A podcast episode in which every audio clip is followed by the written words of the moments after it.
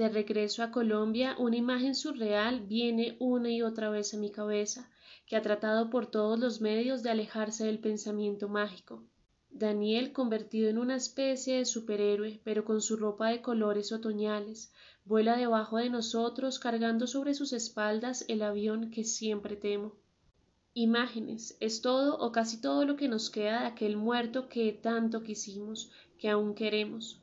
Después de conocer la noticia, todo el mundo ha acudido a buscar fotografías de Daniel, en un gesto desesperado que quiere hurtarle su ausencia a la muerte. También yo, días después, ya en la soledad de mi casa, me dedico a repasar mis álbumes. Y en ellos veo al niño que habla o simula hablar por teléfono, al adolescente de huesos firmes, pelo largo y mirada divertida, el veinteañero de quijada angulosa que se asoma a la cámara con una sonrisa cómplice. Veo a Daniel en Machu Picchu, en Berlín, en Lisboa, en la imprevista belleza de sus últimos años, posando con la sonrisa plena de quien descubre el mundo. Es verdad que a veces esa sonrisa se resulta forzada, y que la mirada en ciertas fotografías, solo yo podría verlo, tiene un brillo exaltado que me produce malestar. Pero en general su imagen es la de un hombre sano de hombros anchos y dientes perfectos, en el que habitaba con toda su potencia la vida entera. Y me rebelo contra esas imágenes porque lo petrifican, lo fijan, lo condenan a una realidad estática que amenaza con suplantar las otras, las vivas que todavía conserva mi memoria. Daniel despeinado y en pijama silbando mientras se hacía el desayuno, Daniel bajando las escaleras con su chaqueta nueva porque iba a una fiesta, Daniel riéndose, incrédulo, acompañando su sorpresa con un no hiperbólico, Daniel mirando, tímido e incómodo, las visitas que llegaban a mi estudio a invadir el espacio familiar, Daniel bailando con su entusiasmo no libre de torpeza o despidiéndose antes de entrar al avión con los brazos un poco rígidos y la mirada huidiza porque no quería mostrar sus emociones. La fotografía, qué paradoja, recupera y mata. Muy pronto esas veinte o treinta fotografías se tragarán al ser vivo y habrá un día en que ya nadie sobre la tierra recordará a Daniel a través de una imagen móvil, cambiante. Entonces será apenas alguien señalado por un índice con una pregunta ¿y este quién es? y la respuesta necesariamente será plana, simple, esquemática, un mero dato o anécdota. En Bogotá queremos hacer una ceremonia laica y muy íntima, pero mientras tanto y a fin de compartir el duelo con la parte más amplia y más católica de la parentela, accedo a que se lleve a cabo una misa. Otros se encargan de organizarla y el resultado es que asiste una multitud que desconozco, en el atrio de la iglesia figuras oscuras se acercan en fila y me abrazan y dicen palabras a mi oído. Ya en la banca todo un pasado de opresión religiosa se me echa encima abrumándome. Y aunque siempre me ha parecido idiota el aire altanero del ateo que hace alarde de su ateísmo, y aunque hay cariño y solidaridad en los que asisten, me encojo, cierro los ojos, aprieto los dientes como un animal atacado. La luz eléctrica de la iglesia es plena, sin matices, la música sacra, la que solía estar en manos del organista, ha sido reemplazada por canciones modernas, de apariencia profana. El sacerdote, un hombre joven que queriendo parecer simpático y desenvuelto me ha hecho bromas insulsas y extemporáneas ante el oficio, repite vaguedades y lugares comunes sobre Daniel, y a la hora de la humilia cuenta anécdotas triviales que aspiran a parecer sabias. Pienso en la patética decadencia de la Iglesia, en el triste despojamiento de sus ritos, en la pobreza cada vez mayor de sus símbolos. El dolor pareciera tal vez por ley compensatoria otorgarnos derechos. De la mano del dolor, por ejemplo, el enfermo grave o terminal puede hacerse un triste patético tirano. Un gran duelo nos vuelve momentáneamente libres, o al menos así me lo parece mientras veo a los demás detenerse en el umbral de mi pena, poseídos por el miedo o el sobrecogimiento o el pudor.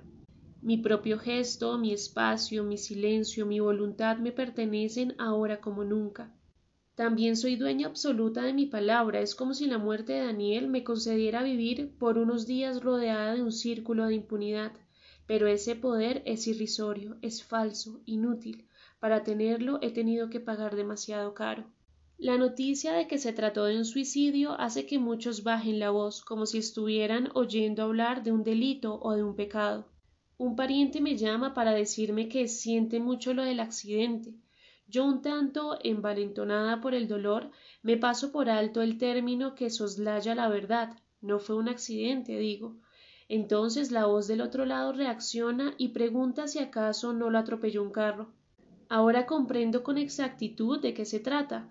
No, no lo atropelló un carro. Daniel se suicidó. Digo. Un silencio. Alguien evidentemente ha mentido a mi pariente, un hombre mayor, religioso, intolerante. Qué cosa más rara, dice con torpeza. Da unas condolencias confusas, cuelga. Y es que la sola palabra suicidio asusta a muchos interlocutores. En varios de los correos que recibo se habla de lo que ha sucedido, o simplemente se soslaya el hecho mismo con expresiones como te acompaño en estos momentos o te pienso todo el tiempo. Pero suceden otras cosas menos comprensibles. La funcionaria de un fondo de ahorros voluntario al que pertenezco hace quince años me escribe a mediados de julio para recordarme que estoy atrasada en dos cuotas. Yo le pido disculpas, le digo que la reciente muerte de mi hijo me ha distraído de mis deberes y le solicito que me informe qué suma adecuo. A vuelta de correo recibo un seco informe sobre el monto que debo pagar, sin referencia alguna a mi duelo. A un amigo, un escritor extranjero que me llama a su paso por la ciudad, le doy la triste noticia. El hombre, después de un silencio, dice Lo siento, te llamo luego. También el director de una revista que me solicita un ensayo sobre poesía desaparece cuando en mi respuesta le explico que por ahora no tengo ánimos de escribir nada, porque paso por el duelo de la muerte de mi hijo. Me asombra constatar que muchos de los interlocutores que conozco se abochornan ante la muerte, no saben abrazar, se paralizan al verme, en cambio, el maestro de obra que viene a casa hace más de veinte años para hacer reparaciones se conmueve de manera evidente con la noticia, me expresa sus condolencias y dice mostrándome los antebrazos desnudos Mire cómo me he puesto.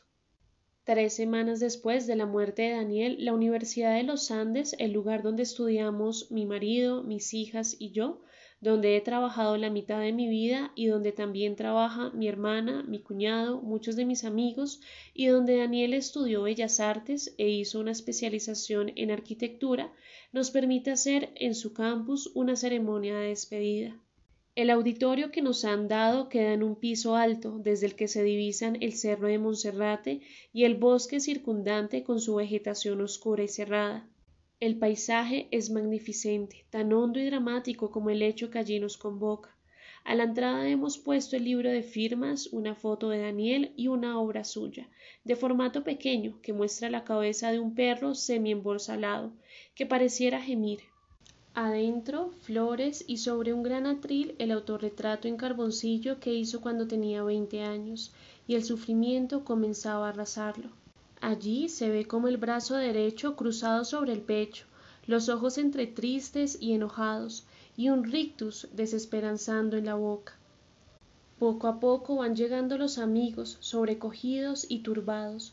Sus palabras me suenan a veces petrificadas, inertes. Y es que, como dice Norbert Elías, las fórmulas y ritos convencionales de antes se siguen efectivamente utilizando, pero cada vez son más las personas que encuentran embarazoso servirse de ellas, porque se les antojan vacías y triviales.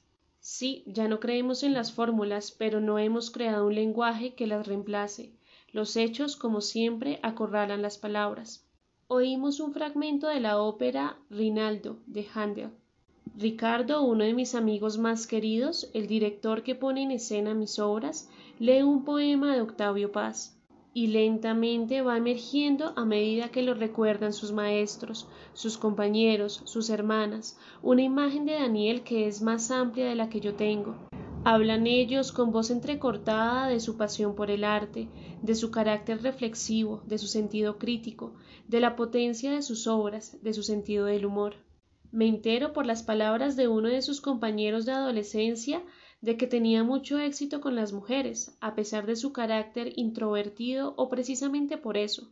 Su amiga Laura se lamenta de los paisajes que ya no verá, de los conciertos que no oirá, de lo que ha dejado de disfrutar y de sentir. Mi hija mayor evoca cómo era Daniel cuando era niño y remata diciendo que le gusta pensar que en vez de caer voló liberándose de sus sufrimientos. Y yo no sé, oyendo todas esas palabras, qué me duele más, si el mundo sin Daniel o Daniel sin el mundo. Se oyen sollozos ahogados durante toda la ceremonia. Después un extranjero comentará que en su país jamás se vería una efusión de sentimiento semejante, y yo no comprendo si es una crítica o un elogio.